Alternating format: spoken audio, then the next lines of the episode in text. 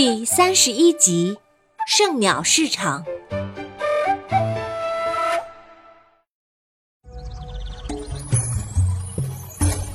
Hello，大家好，我是你们喜欢的安娜妈咪。上集咱们说到，安安姐姐知道阿古爷爷和阿满一起去了圣鸟市场，十分担心，便带着阿良姐妹找寻过来。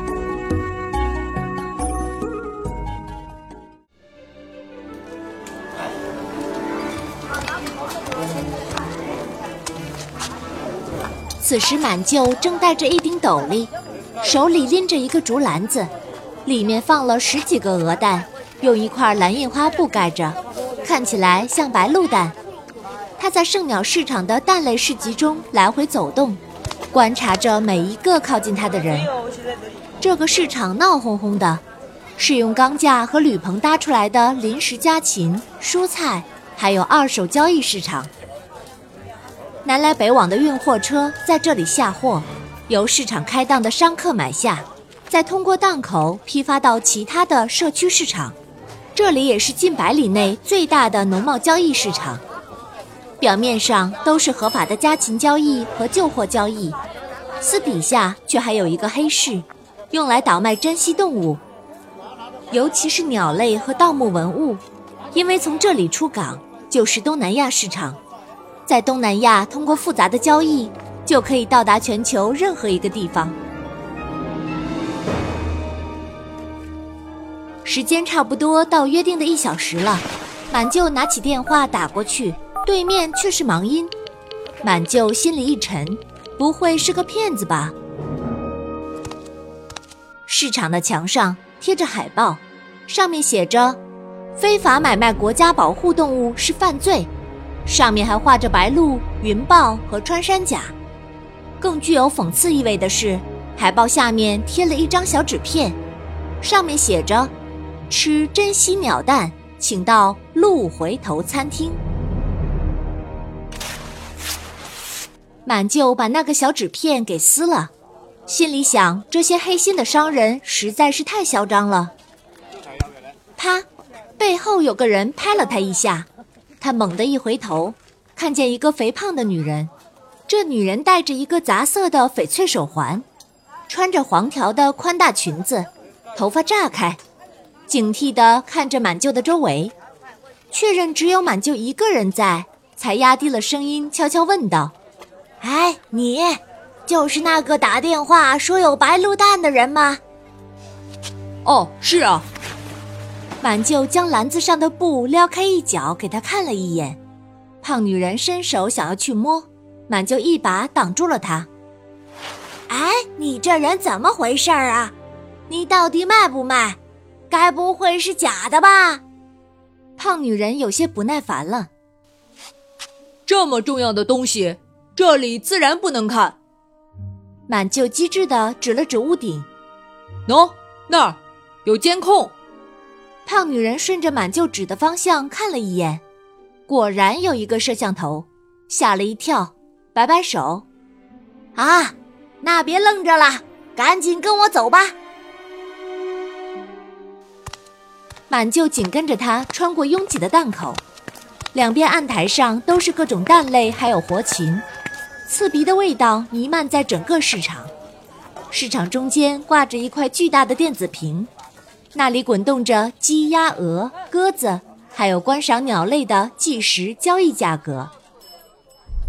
满舅突然在人群中看见了耍猴人，他正牵着猴子在隔档坐着抽烟，一群孩子围着在看猴子翻跟头。满舅停下脚步，想过去看看。胖女人回头一看，他没跟上，极不耐烦地招招手，催促道：“快点儿，快点儿！”有一桌子人在等着呢。哦，那个猴子耍的真好看。满就假装也被耍猴吸引了。哎，你别看他耍猴，那才赚几个钱呐！他可是做大买卖的。胖女人鄙夷地说：“哦，他做什么大买卖？”满舅听出有门道，想套胖女人的话。胖女人低声说：“哎，不隐瞒你啦，他也是收白鹿蛋的，但是你还是卖给我比较划算。他呀，出价低，人也不可靠，还常让他那猴子去山上偷白鹿蛋。那他收了不是卖给你的吗？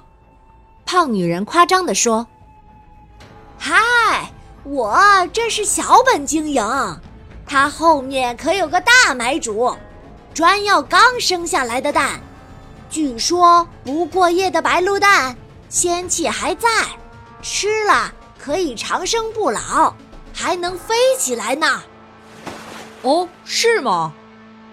满舅继续试探着问。那他的大买主是什么人啊？听说呀，山里有个巨野人想飞起来，就把山上的猴子都给控制住了。耍猴人帮这个巨野人训练猴子，让他们去偷白鹿蛋，再送到山里炼成汤药，给巨野人喝。这山里的白鹿蛋呀。迟早被他偷光，到时候我们的客人没得吃，生意呀也要做不下去喽。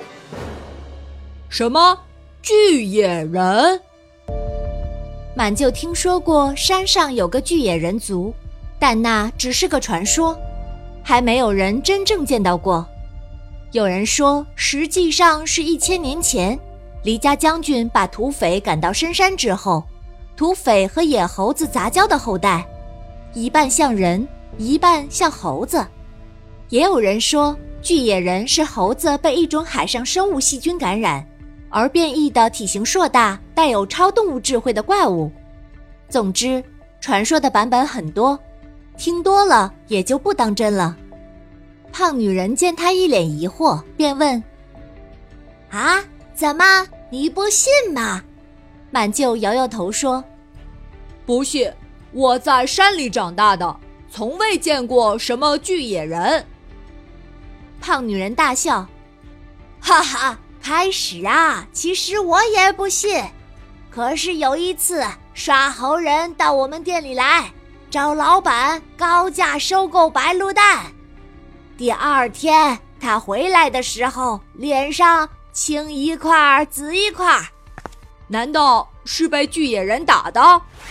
是啊，因为白鹿蛋已经过夜了，巨野人一闻就知道没有鲜味儿，就把它从山上扔下去了。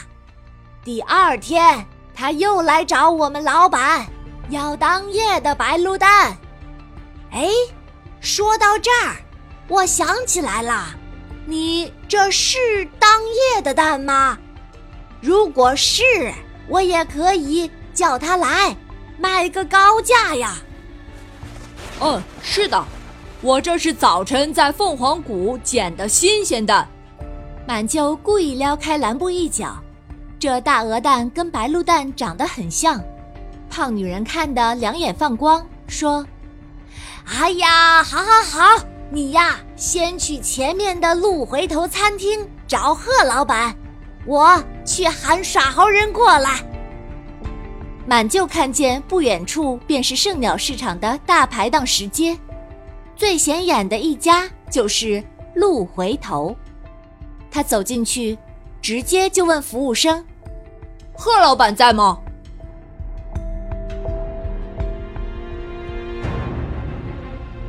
小朋友们，阿满进了鹿回头，里面究竟有什么呢？下集告诉你们哟。